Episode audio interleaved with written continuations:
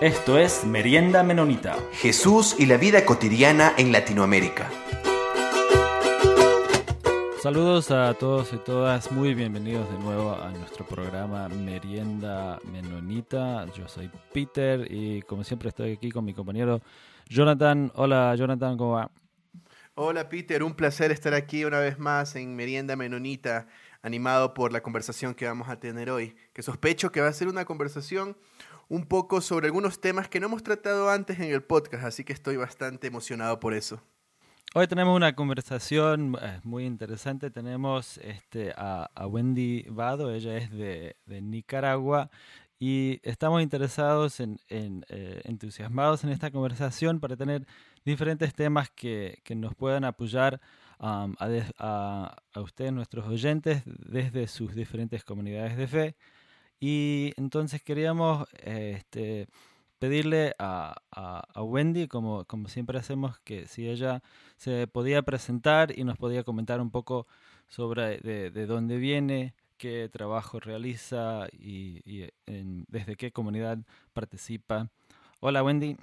Hola, ¿qué tal? Mucho gusto. Gracias por invitarme. Eh, mi nombre es Wendy Vado, como ustedes lo han mencionado. Soy de la iglesia menonita de Nicaragua, de la fraternidad menonita.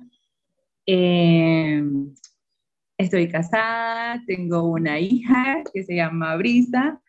¿Y qué más? A ver, estudié filología y comunicación. Ah, me encanta la, literatura, me encanta también eh, la teología feminista y me encanta básicamente todo lo que tiene que ver con comunicación, así que estoy muy, muy contenta por estar acá. Y decir que el podcast de Medina Menonita este, me, me emociona también, creo que es un buen espacio, así que pues, gracias por la invitación.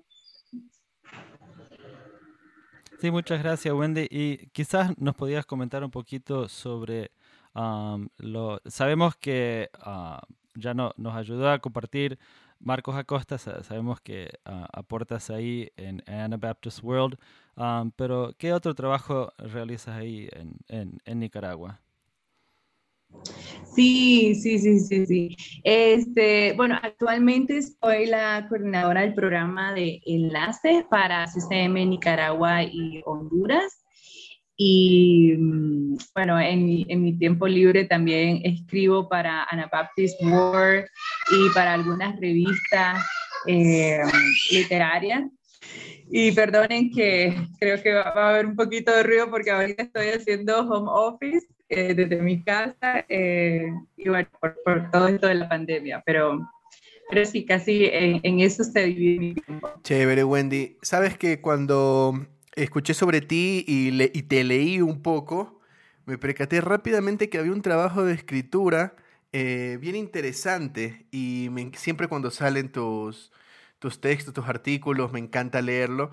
Así que quiero preguntarte un poco sobre algo que creo que no hemos tocado aquí antes en el podcast, eh, que es la relación entre literatura y teología. Para nuestros queridos y queridas oyentes, eh, sepan que Wendy está escribiendo eh, una, una, novela, así que es alguien también interesada en la literatura, en la ficción.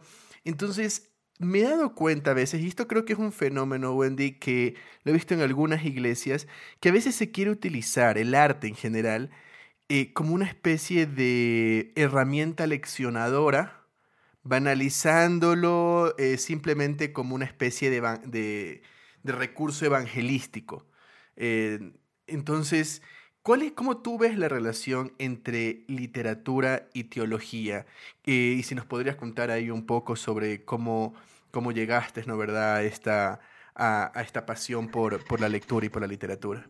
Bueno, es una gran pregunta y de verdad que, que quizás no, han tocado ese tema y en muchos espacios no se ha tocado ese tema, así que eh, es muy buen punto. Eh, en lo personal, yo siempre me considero una persona que ama leer, que devora los libros. De estaba siempre en la biblioteca de mi escuela leyendo y de pronto este, esa pasión me llevó a escoger mi carrera en la universidad que es filología, que es estudio de la literatura, la lingüística y también la parte de comunicación. Entonces creo que toda mi vida ha sido en torno a, este mundo de, de, la literatura.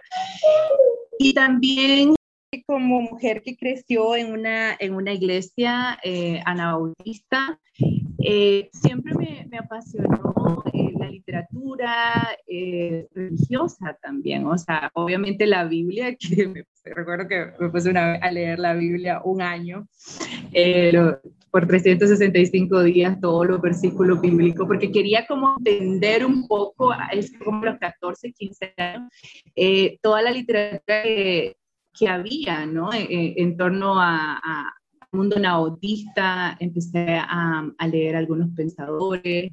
Entonces, eh, Wendy, para ti un poco la literatura era como ampliar tu visión del mundo, poner en entredicho ciertas, ciertas certezas que, que a veces tú tenías. ¿Crees que la literatura, al igual que la teología, conectan con esta parte de sensibilizarte, de trabajar en tu visión, de, de, trabajar en tu imaginación y permitir como encontrar otras vías a los otros, a las otras, que a veces solamente nosotros estamos enfocados en nuestras pequeñas comunidades y no vemos como otros sistemas de creencias, otras formas de conocer, otras formas de, de experimentar la vida?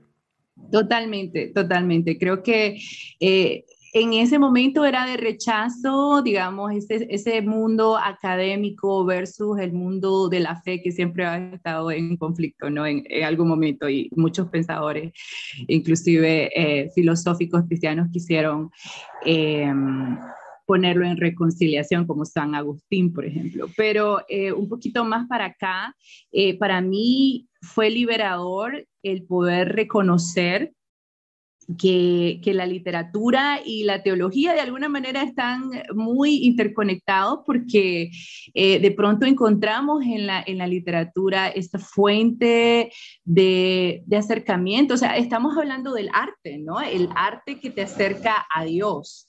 Eh, y creo que eh, cuando tenés las herramientas de poder conocer un poco más sobre la literatura, podés entender e interpretar los textos bíblicos de una manera quizá más profunda, más eh, integral. Eh, creo que, bueno, simple, ¿no? Como poder decir, analizar un ensayo, analizar un texto y decir, bueno, este fue el contexto en que se escribió. Eh, esto, hay, hay, muchas herramientas, ¿no? Cuando puedes analizar un texto literario. Y para mí fue liberador porque, como mencionaba anteriormente, eh, hay mucho discurso en las iglesias que no mm, realmente se dan a la tarea de estudiar un texto bíblico. Eh, no quiero caer aquí como en mucha crítica a la iglesia, pero sí quiero mencionar de que para mí, siendo mujer, hay un sistema muy eh, de opresión hacia, hacia nosotras, es muy opresivo.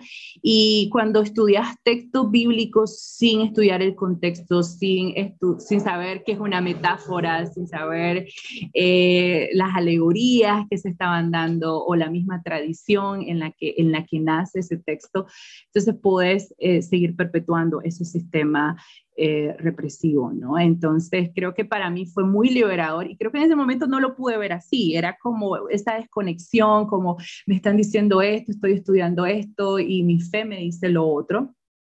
Eh, pero como en realidad a través del estudio, y yo siempre lo menciono, la educación es muy importante y ojalá que, pudiéramos eh, tener la oportunidad siempre en los institutos bíblicos, en los seminarios, de poder dar la oportunidad de, de estudiar a, conciencia un poco más los textos desde esa perspectiva, ¿no? Desde esa perspectiva eh, integral, desde esa perspectiva de que son textos literarios que, merecen ser analizados, eh, pero no desde una visión, em, ¿cómo diría la palabra? Como tan tímida eh, de, de, decir, no quiero, no quiero hacer un análisis muy progresista o no quiero hacer un análisis muy eh, liberador o espontáneo de alguna manera, no de un texto. Por ejemplo, por ejemplo, a ver, no sé si estoy, este, para, para, ponerlo un poquito más en contexto. Eh, por ejemplo, cuando analizamos a Pablo, ¿no? Y Pablo dice que se callen las mujeres en la iglesia. Yo vengo de un contexto, de una iglesia en donde se dice que si lo dijo Pablo es porque debe ser así, es porque las mujeres tienen que estar calladas en la iglesia. Y de verdad que mucha, eh, en muchos espacios, cuando yo he visitado eh, espacios eh, de las iglesias menonitas en algunos lugares de mi país, se dice que la mujer puede hablar, pero no tiene voto en una asamblea. Y obviamente vemos que está la raíz de esta interpretación bíblica eh, ahí circundante en, en, que sostiene ese sistema. Entonces, cuando en un seminario bíblico, cuando en, eh, en, un espacio de reflexión realmente nos damos la tarea de poder entender eh, el texto, de poder estudiarlo con las herramientas que, que te puede brindar Em, la, educación, la ciencia, la literatura. Creo que sí, tenemos una visión un poco más completa y una, una visión más liberadora. Y qué bonito poner eso al servicio de la fe, ¿verdad? Porque de pronto como que queremos como decir, no, este es el mundo secular, eso no va a servir para, para, para analizar un texto, para decirme lo que Dios me trata de decir, o a veces usamos mucho de inspiración, pero bueno, en el trabajo de literatura, por ejemplo, se dice que eh, no se trata de inspiración, a veces se trata de 98% de trabajo y 2% de inspiración. Y yo creo que el texto bíblico también tiene que trabajarse así, con, con mucho de, trabajo. De, trans, de transpiración. Transpiración, exactamente. Entonces, sí, yo, yo lo veo muy, muy, muy conectado en este momento, pero en el otro momento no lo miraba así. Y de hecho, yo quisiera, yo quisiera tenerla eh, ahorita, este, si los jóvenes nos están escuchando, las jóvenes que están en la universidad, están en, en, esos mismos procesos, porque todo un mundo distinto, por lo menos para mí fue salir de tu iglesita, de la, de la comunidad, eh, a los 16 años para entrar a la universidad y que empiecen a bombardearte con todos estos, estos temas de nihilismo, de Nietzsche, de eh, todo lo que la literatura te puede ofrecer, ¿verdad? Este, todo este, cinismo ante la vida. Eh, claro que es un derrumbe, claro que es un derrumbe a todo, tu, a todo lo que vos das por. Pero, pero Wendy, entonces, este, pensando en, en, esas comunidades y, y, en esto, y en estos jóvenes que, que estás como, como retando ahorita, y este, este, como, este, como personas que este, amando a, a, nuestras, a nuestras comunidades de fe, ¿cómo podemos ir quizás hasta, hasta más, más atrás, desde, desde la niñez? Porque en, en, las comunidades de fe donde, donde yo he participado, donde he conocido este, la, esta la realidad de la lectura, o sea, solo leer algo. Um, y, hay, hay, comunidades de fe que, que sí um, participan en, lectura de, de, la Biblia, pero de cualquier otra lectura más allá de eso, um, o quizá la Biblia y el periódico, no, no sé. Pero ¿cómo podemos este, animar o, no, solo construir comunidad en un espacio donde la cultura no está, no está interesado en, en, en, la lectura? ¿Cómo podemos, porque, porque ahorita estás diciendo de, esto de, de, una, de, de traducción y de, y de conocer más de la palabra, pero si no hemos ni llegado a nivel de, interesarnos en leer, porque hay comunidades que ni, ni hacen la lectura de la, de la, del mismo texto, solo lo reciben de, de donde sea. Um, pero entonces, ¿cómo hacemos? Entonces, hay un, a un lado, creo, de, tra de trabajo con, con, la niñez, pero también con, con, nuestras personas que estamos haciendo discipulado. Eh, Peter, fíjate que este es un, un tema muy, muy desafiante en todas las comunidades de fe. Creo que en América Latina y en el mundo actualmente. Creo que debemos de partir de que, por lo menos aquí en Nicaragua, nuestra educación es una educación adultocéntrica, en donde todo está basado en, en el adulto, ¿no? Es el adulto tratando de que un niño memorice y actúe como un adulto. ¿no? Es, es como el adulto, si ve a un niño gritar en la iglesia, cállate, porque los niños no pueden estar gritando, este es el lugar sagrado, ¿no? Entonces yo creo que empezar a desacralizar estos espacios, la misma escuela dominical, eh, creo que sería un, un, buen comienzo. Pero creo que el punto de partida deben de ser las familias, los padres y las madres. Cuando yo me siento con mi hijo, con mi hija, y empiezo a leerle un cuento a él o a ella, eh, creo que ese punto de conexión en el cual estamos tratando de que el niño y la niña entiendan todo este mundo simbólico eh, del arte, del dibujo, de la literatura. Creo que es algo que no, que, que, damos por, por sentado, como que aquí decimos los chavalos y las chavalas van a aprender en la escuela, no van a aprender, que, se lo enseñen en la iglesia. Yo creo que, que no, yo creo que de pronto, si vos como mamá, si vos como papá no te pones con tu niño, con tu niña, a, a leer una historia bíblica, a, a, a, poder desmenuzarlo. Difícilmente una profesora de escuela dominical que tiene 25 niños y niñas, o, o, una, a una profesora de escuela que tiene aquí en Nicaragua 70 niños en una aula de clase, va a poder entender y va a poder comprender eh, este amor a la literatura, este amor a la lectura. Eh, es entrada ¿no? a, a, a, todo este, a todo este mundo. Eh, aquí en Nicaragua, por los contextos que hemos vivido, hemos vivido un contexto de guerra en los años 80, eh, no habían libros para niños, o sea, no había literatura infantil. Y, yo ahora, bueno, yo tengo 34 años y es hasta los 20, 25 que yo empecé a ver proyectos de literaturas para niños y para niñas. Eh, imagínate eso, ¿no? Hablando de, una estructura de, de, país.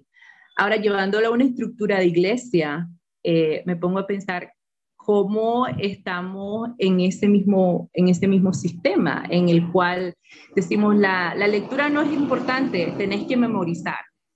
No, yo, yo recuerdo que, que para mí en la escuela dominical era cuántos versículos eh, te, te sabías y te ganabas un premio por, por memorizar versículos, pero no entenderlo. Y, y, es bien interesante porque yo recuerdo que mi primer libro... Hasta una batalla de versículos había, donde cada uno decía un versículo y el otro otro, entonces el que más decía era el ganador. Y sigue habiendo, ¿verdad? Y sigue habiendo, porque de pronto como quedamos más a la memorización más que al entendimiento. Yo recuerdo que mi primer libro eh, de historia bíblica fue un libro amarillo, creo que de los testigos de Jehová, se llama Mi Historia Bíblica. Y a mí me fascinaba por los dibujos y, y cómo lo contaba también, cómo contaban la historia bíblica.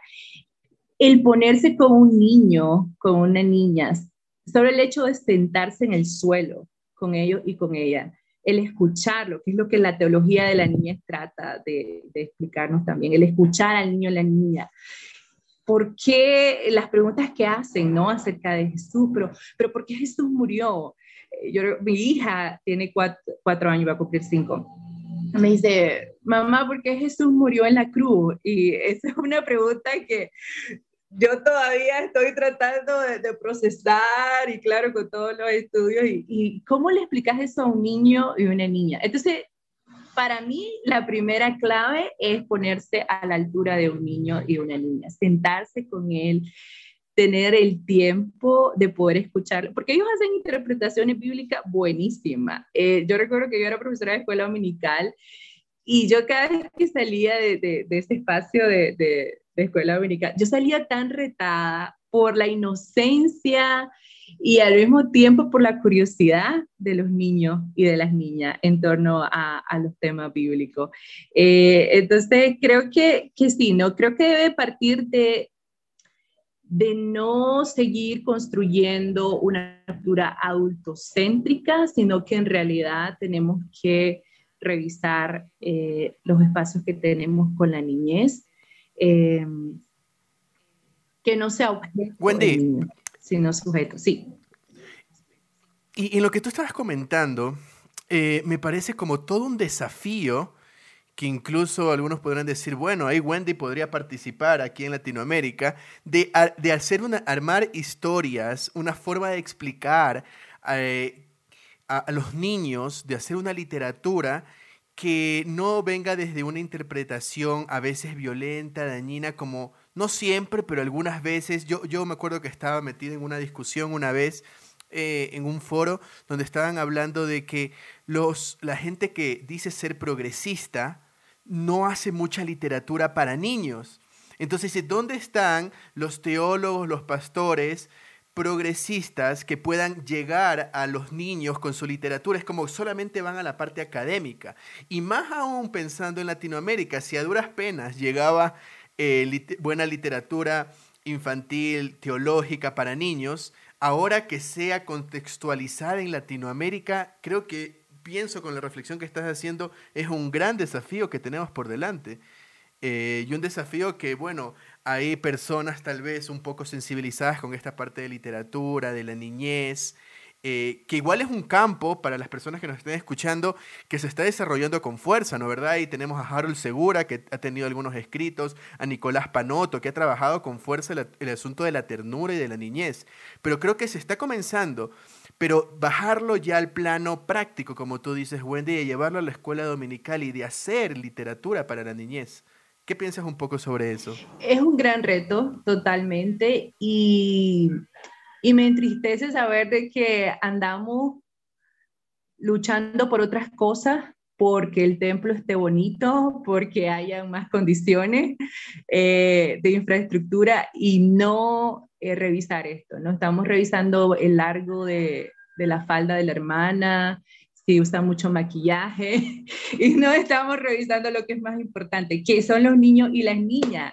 Eh, porque a ver, los niños y las niñas no son el futuro de una iglesia. Para mí los niños y las niñas son el presente de la iglesia. Entonces, es como enseñarle al niño o la niña para que sea hasta después una persona. No, es acompañar al niño o la niña desde su proceso. ¿no? Es como le inculco ese amor al niño a la niña a la iglesia, pero ¿cómo puedes inculcarle el amor si está si llega a, la iglesia y, le gusta bailar, saltar con la música y el pastor te dice, no, los niños no pueden estar jugando en la iglesia, váyanse. Eh, ¿Qué tipo de amor es este que estás inculcando, verdad? Entonces creo que, que hay una visión a futuro, pero no de presente, eh, en el sentido de acompañar al niño y a la niña. Y sí, concuerdo con vos, Jonathan, hay eh, un montón, bueno, hay varias iniciativas del Movimiento por la Niñez que hace énfasis en la teología de la niñez y eh, es un reto, ojalá que que pudieran haber más voces, que pudiéramos este, haber también mujeres en este proceso, porque quiero decir de que muchos están liderados por, por hombres, que no, no tengo ningún problema con eso, pero también como que se ha compartido eh, este espacio.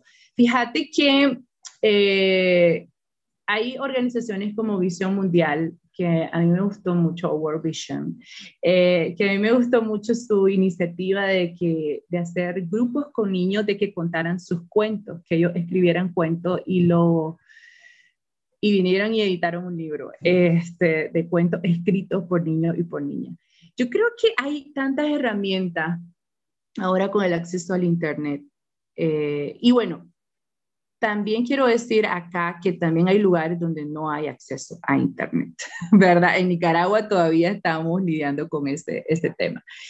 Em, pero creo que la sensibilización, entonces hay la responsabilidad diría yo, de los espacios de, los seminarios bíblicos de educación cristiana, que sí sé que lo hay en las iglesias, eh, de cómo sensibilizar más sobre ese tema y entonces acercarse otra vez a la pregunta que estábamos al inicio, a, esto, a estas herramientas, a, a estos espacios de literatura y no tenerle miedo. ¿Verdad? Cómo crear un workshop, eh, un, un, taller en el cual le enseñen a los profesores de escuela dominical, nos enseñen a crear cuentos con los niños y con las niñas. Eso es hermoso y no te toma mucho tiempo. O sea, yo acabo de salir de un curso eh, de de, dos días con, con, mi profesor de literatura que acabo de terminar este, la novela, como mencionaba, y, y, solamente sensibilizarlo, y es solamente el facilitar el espacio. Los niños hacen todo, uno solamente es el facilitador y la facilitadora. Entonces, creo que, que esta es una parte de la respuesta. Wendy, y pienso también que no, no cargar con culpas. Justamente en esta reflexión que estás haciendo, yo recuerdo cuando era, cuando era niño y yo llegué a la literatura y el amor a la literatura por los cómics. Entonces yo iba a comprar cómics y tenía una colección grandísima de cómics y llega, mi papá trabajaba en un ministerio cristiano, el jefe de él iba al cuarto donde yo estoy y estamos ahí, ve mis cómics y yo emocionado les enseño los cómics. Él ve los cómics y dice, lo mira a, mi papá, a mi mamá, no recuerdo a quién, y le dice, hay que tener cuidado con esto. Mira cómo salen aquí un poco, porque claro, estaban las superheroínas un poco sexys, ¿no verdad? En los cómics, sexys. Eh, miren como con, una ropa así, que no sé qué. Y se va. Entonces, la impresión que a mí me dio en eso es, solamente la otra persona puede ver cosas malas aquí. Yo no digo que haga nada de ese comentario, pero que haga otros comentarios que más que sea animen a los, a los niños, a los adolescentes a continuar con, con, sus propias iniciativas, con su propia búsqueda de creatividad, pero a veces como iglesias y como padres no solo es que no aportamos, sino que incluso desanimamos y satanizamos ciertas cosas. Es que esa es la visión que te decía adultocéntrica, ¿no? Un niño, una niña, eh, por ejemplo, voy, voy, voy a hacer un, comentario, no sé si está muy, muy censurable, pero ustedes lo revisan ahí. Este, eh, un niño, una niña en, su, en sus primeras etapas eh, está, y el adolescente, está descubriendo su cuerpo, ¿no? Está, eh, pues, somos seres sexuales. Pero el niño y la niña lo hace desde el descubrimiento, desde el punto de vista de descubrimiento. El adulto, cuando mira ciertos comportamientos en el niño y la niña que se está explorando, qué sé yo, lo, lo, lo sataniza, ¿no? Eh, dice, ay, chavalo, chavala, ¿qué te estás haciendo? Qué, qué vulgar, decimos. Y empezamos a, hacerle un comportamiento que, claro, con tu mente de adulto eh, lo estás viendo de, de, una manera tan morbosa, pero el niño, la niña de 4 o 5 años que se está explorando, que está descubriendo su cuerpo, no lo ve de, esa manera. Entonces creo que es, es, eso, ¿no? Es ese punto de vista de, de ser adultocentrista eh, que necesitamos revisar. Yo quería aportar con, con esta pregunta que, que estábamos haciendo anteriormente, también que el problema es que muchos de estos espacios y movimientos que, están, que están surgiendo y personas, me veo yo en ello, que estamos tratando de, de abrir camino, se nos cierra. y yo voy a contar ahí mi propia experiencia. Yo como profesora de escuela dominical, eh, fíjate, yo llevé el cuento de El patito feo. una escuela dominical, una sesión de escuela dominical, porque yo creo que esa historia del patito feo es una historia de compasión, de gracia, de amor y por qué no, de que el mismo Dios nos da la oportunidad de decir, la belleza está en todos lados, ¿verdad? O sea, para mí, para mí es, es ahí, está conectado. Y yo recuerdo que eh, muchas hermanas, muchos hermanos se incomodaron con, que yo empezara a sentarme en el piso con los niños, con las niñas, eh, a traer literatura que no era, que, no aparecía Jesús ahí literal eh, en, en, los textos, porque los que se tiene acostumbrados son textos de la antorcha. No sé si ustedes recuerdan o siguen con este tipo de, de libros, ¿verdad? Este, y y bueno, ahí hay todo un tema eh, todavía del colonialismo que sigue existiendo en, el anabautismo, pero eh, era como decirles, bueno, pero, pero sí, eso es muy bueno, es de parte de, nuestra tradición, quizás, eh, creo que sirvió en algún momento determinado de nuestra historia, pero ahora hay que empalpar lo que el niño está viendo, porque el niño está viendo un montón de cosas en Internet está viendo el video. Mi hija tiene cinco años y muy a mi pesar, cuatro o cinco años ya, este, cuando yo no la puedo calmar, yo uso el teléfono y la tablet. Y, estamos hablando de niños que ya nacieron con la tecnología. Entonces hay un impasse en lo que la iglesia está eh, diciendo está educando y, y, lo que el niño está recibiendo en la escuela, lo que está recibiendo en la casa.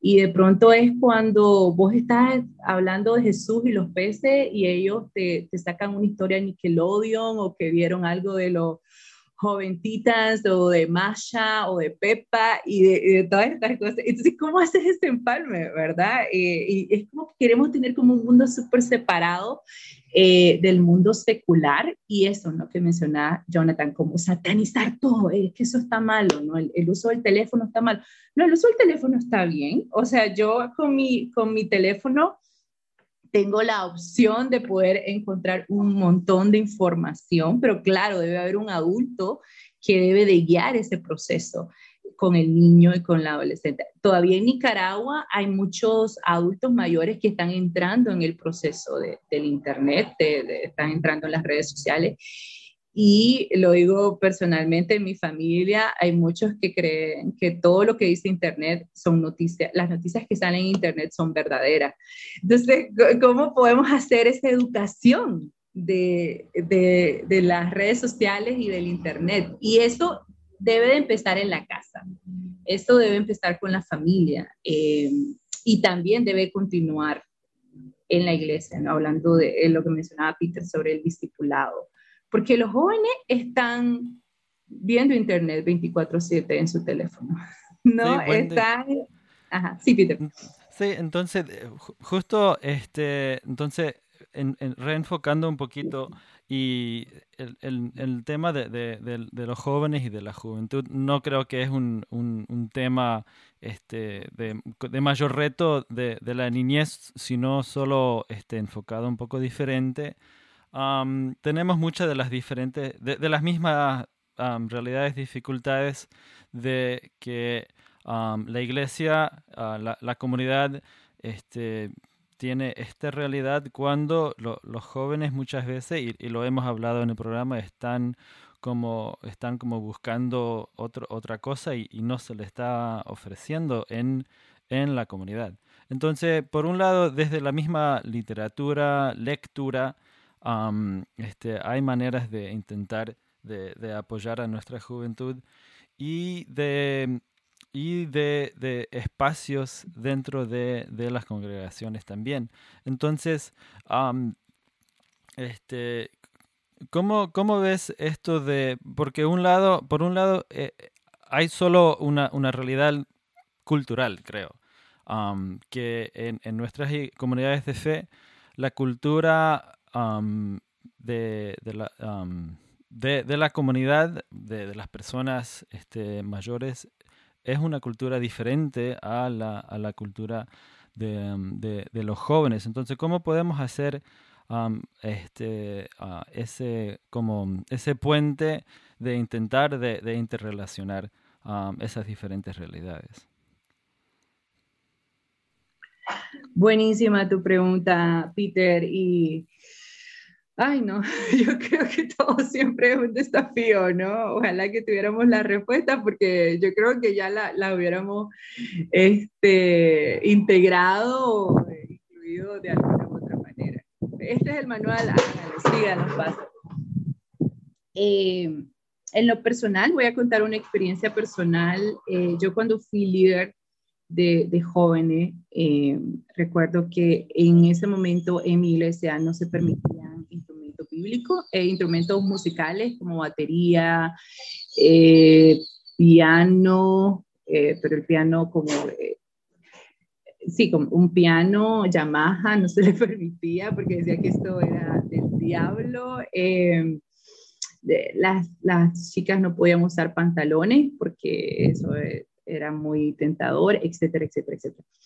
Y siento como que había una división entre las personas adultas y los adolescentes que yo creo que está en todos lados, ¿no? En la familia siempre hay como esto de que ya no, ya no crees que tu papá y tu mamá son los héroes, ¿no? Ya empiezas a pelear con ellos y con ella. Y yo creo que eso se traduce en la iglesia, porque la iglesia es una comunidad, es otra familia.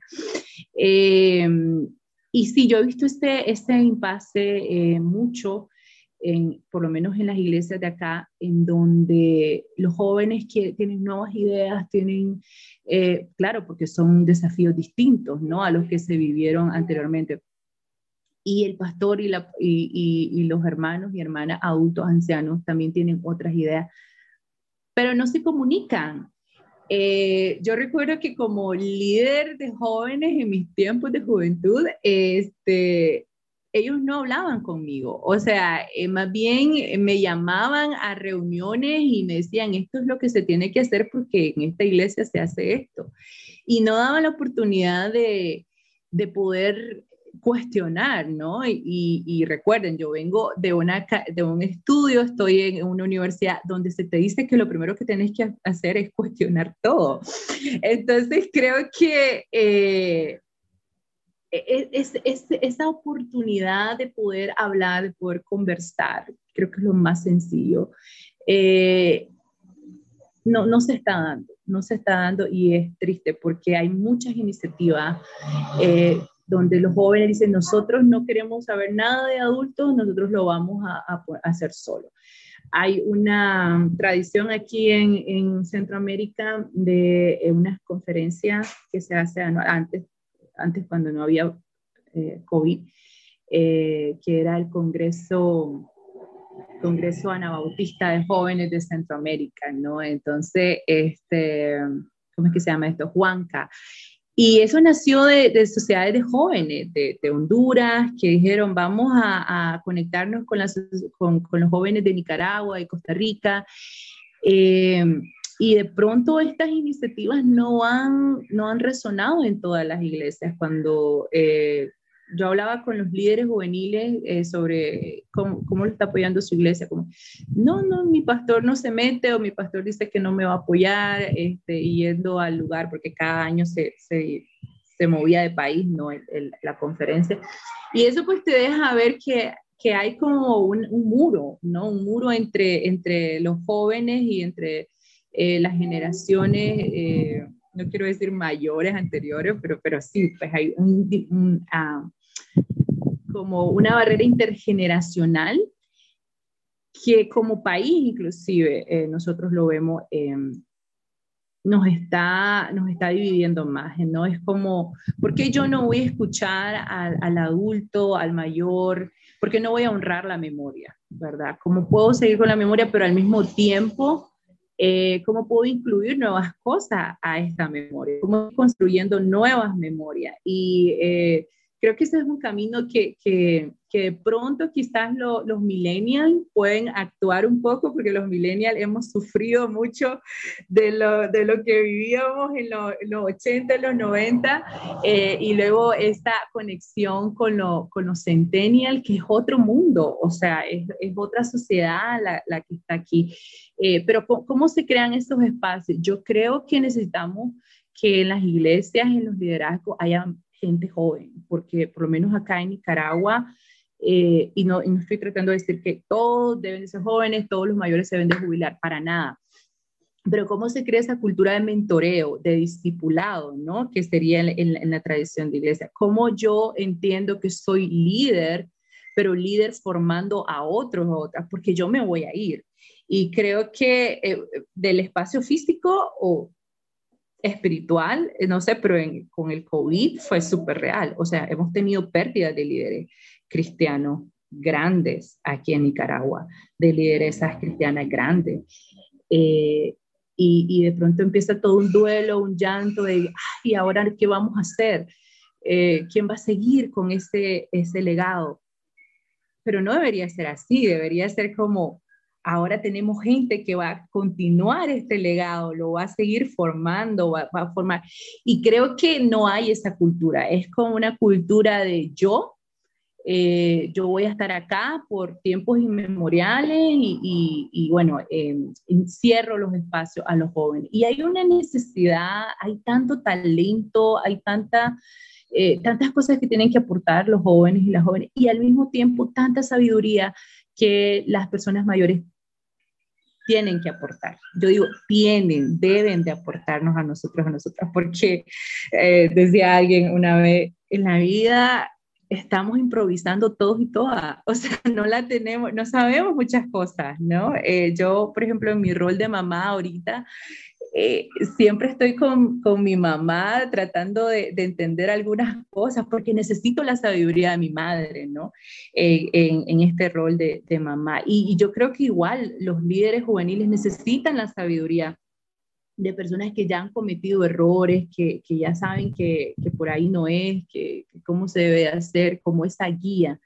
Eh, entonces, sí, Peter, creo que, y, lo, y creo que lo más sencillo es hablar, sentarse, conversar y, y, tener meriendas así, ¿no? Como tener una merienda y, poder compartir sobre eso. Eso sería bonito. Wendy, y no quiero terminar esta entrevista, esta conversación, sin tocar un tema que me parece muy eh, relevante, sobre todo para nuestros contextos patriarcales acá en Latinoamérica. Tienes un ensayo muy bonito que le recomiendo a nuestros oyentes que, que lo puedan leer, titulado Teología Feminista, una voz que necesita ser escuchada. Y ya estabas comentando un poco sobre esto, y al comienzo del ensayo Tú hablas eh, que a tus 17 años eh, no habías encontrado un lugar para tus preguntas.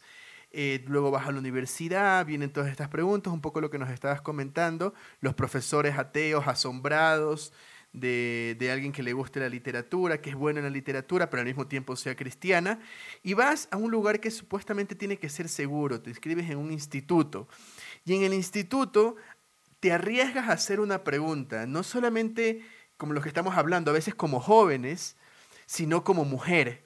Y lo que recibes es algo que eso fue impactante en el ensayo, porque es verdad, pero verlo escrito en una experiencia concreta fue algo muy, muy, muy, muy fuerte para mí, donde haces una pregunta sobre la Trinidad y el profesor te responde que vayas y, te bautices otra vez y que, y que, leas el credo y tus compañeros hombres se ríen en un lugar lleno de hombres con unas tres mujeres máximo. ¿Tú crees que ha cambiado algo desde esa Wendy, desde los 17 años, eh, teniendo esta experiencia en un instituto? Y, la pregunta va por dos lados. Primero, ¿ha cambiado algo en ti? ¿Cómo lo ves? Yo sé que en el ensayo al final haces una breve reflexión sobre esto. ¿Y crees que en la sociedad ha cambiado algo en, la comunidad cristiana donde ahora hay más apertura hacia las mujeres? ¿Cómo ves esto? Bueno, yo quisiera decirte que sí, pero la verdad es que no.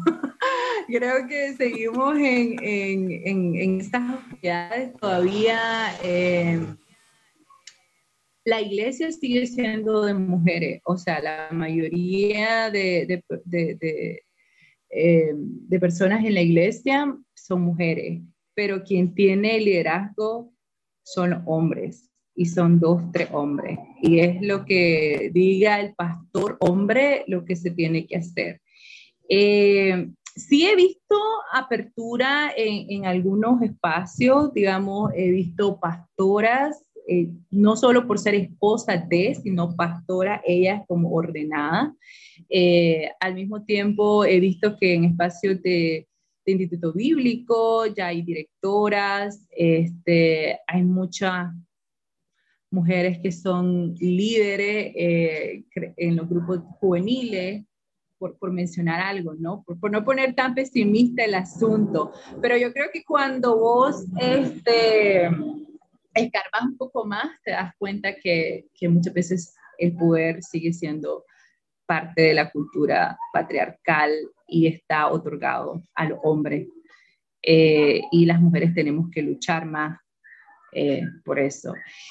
Yo a los 17, 18 años, en ese momento no lo miraba así. Yo creo que lo mencioné en mi, en mi ensayo. O sea, para mí era como yo, yo, lo agarré por, por, ah, esta persona no, no sabe, eh, no ha estudiado mucho, sigo con mis preguntas y empiezo con este mundo del autodidactismo, ¿no? De ser autodidacta.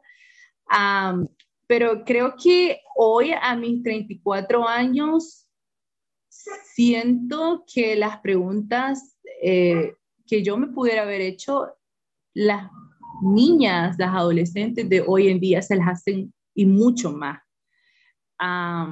por esto, ¿no? Porque vivimos en un mundo donde hay tanto acceso a Internet, eh, ¿no? Tenés el teléfono, en la 24/7.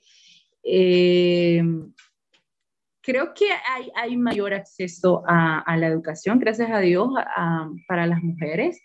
Eh, pero no sé si realmente en los institutos bíblicos eh, sigue habiendo una apertura o, o tan, tan abierto el, el asunto, si sigue siendo accesible. Honestamente, eh, no lo sé.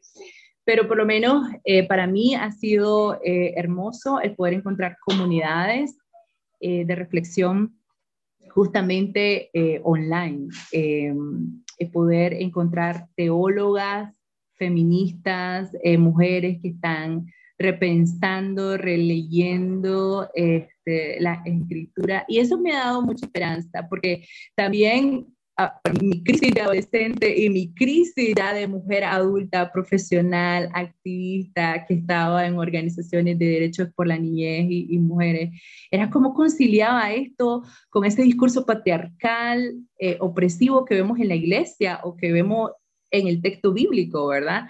Entonces, para mí fue eh, un oasis poder encontrar mujeres que también se encuentran en esas situaciones. Y yo creo que hoy, hoy hay más, más espacio. No, no creo que es que no no han habido mujeres anteriormente, creo que no había la oportunidad de visibilizarnos, ¿no? Y ahora con estas comunidades, estas tribus que encontramos en, Internet, creo que está la oportunidad de, poder conversar, de poder cuestionar, de poder reflexionar mucho más. Entonces, eso, eso me alegra porque creo que para las generaciones que están viniendo eh, van a poder haber más espacio de, de reflexión. Entonces, por ahí mi, mi reflexión sobre ese tema. Wendy, y hablando, hablando hace unos, unas semanas con Almendra Fantilli, estábamos comentando que a veces hay en ciertos lugares empobrecidos mujeres que eh, no están tan familiarizados con estos conceptos de feminismo para apropiárselos en estos lugares eh, rurales, ¿no es verdad? ¿Y qué tú le podrías decir? Dos, dos cosas. Primero, a la Wendy de 17 años, que tiene estas preguntas y que todavía no tiene todo este bagaje de, de, conocimiento, de haber estudiado, y a las personas que están en lugares que nunca han escuchado algo sobre feminismo, sobre progresismo. ¿Qué le tú les podrías decir para ayudarles a, a seguir aferrándose a su fe y encontrar en su fe no algo de opresión, de culpa, sino liberador?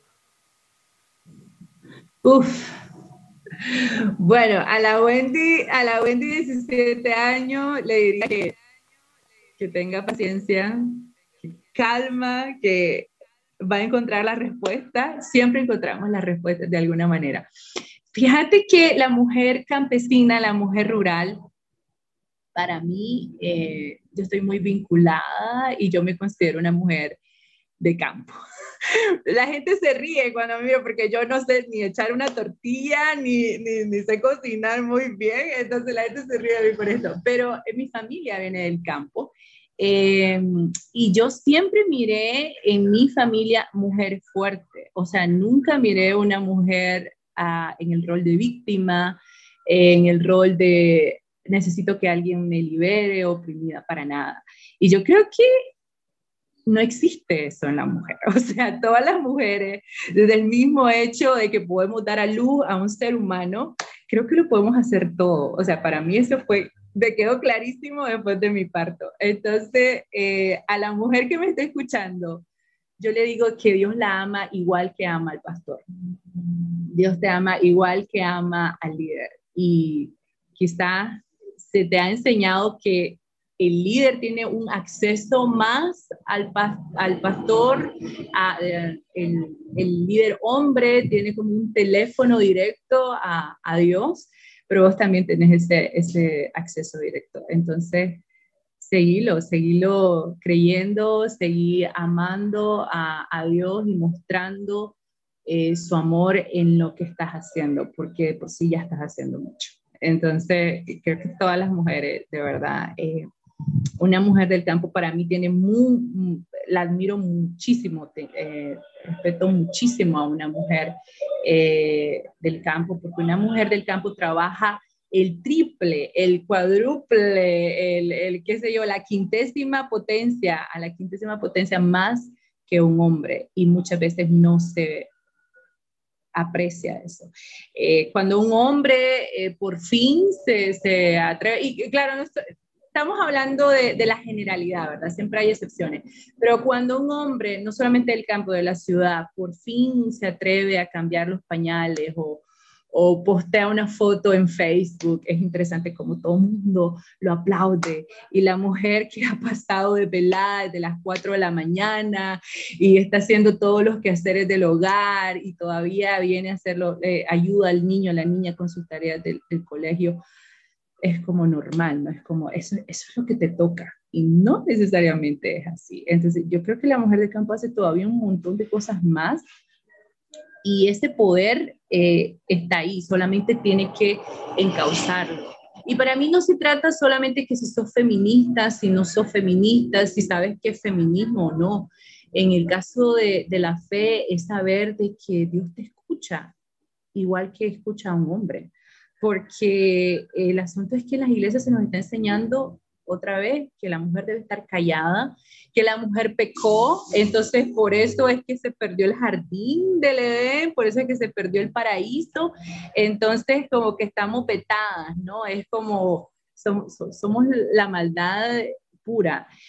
Y no, no, no. Entonces yo creo que hay que acercar más este, esa, esa relectura, hay que acercar más a, Dios a las mujeres también. Y, que, quién sabe, también empezar a hablar de, Dios diosa y no solamente de Dios hombre.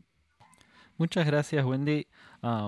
sí, pensando, entonces creo que eh, me, encantó esta, esta conversación porque hay, hay muchos hilos aquí que, que trazan a través de todo de esta realidad de, la falta de, espacios para solo sentarnos a, conversar.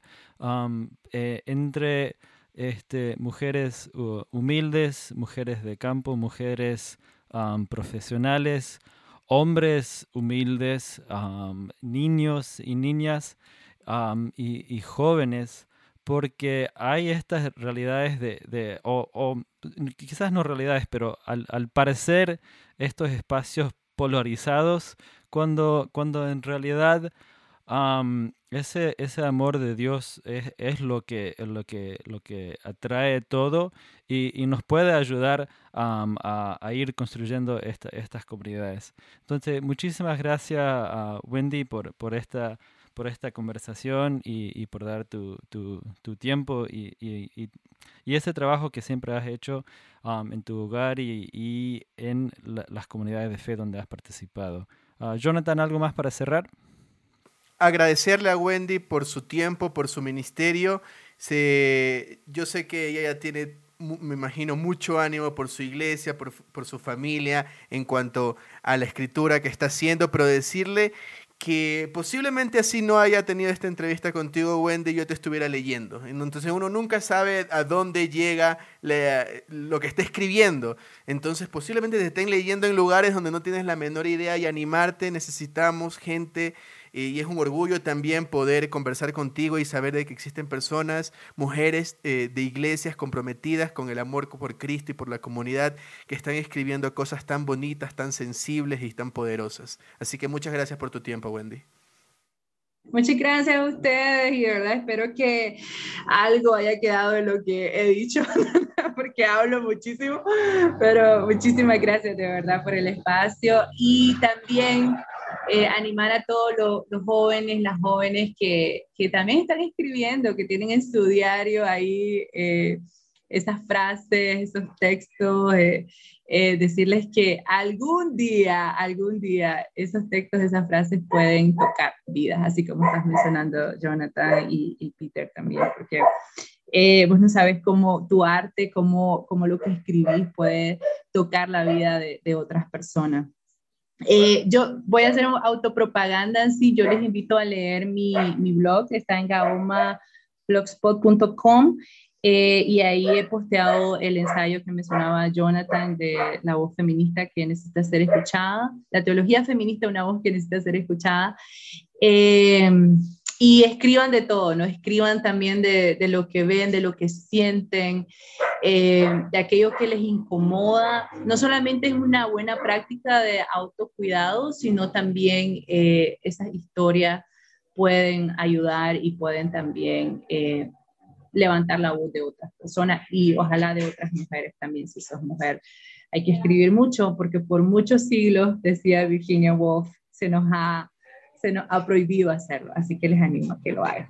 Sí, muchas gracias Wendy. Entonces ahí vamos a, colocar el, el, link de, um, de tu blog en, en los apuntes de, um, del, del, podcast, en, en, la descripción, entonces ahí um, nuestros oyentes lo, lo pueden encontrar. Y sí, como, como siempre estamos muy agradecidos a la, a la Red Menonita de Misión y a Anabaptist World por hacer este espacio posible y nos vamos a encontrar de nuevo en una semana. Los comentarios vertidos en este programa no representan necesariamente la opinión de Merienda Menonita, la Red Menonita de Misión o Anabaptist World. Esto fue Merienda Menonita.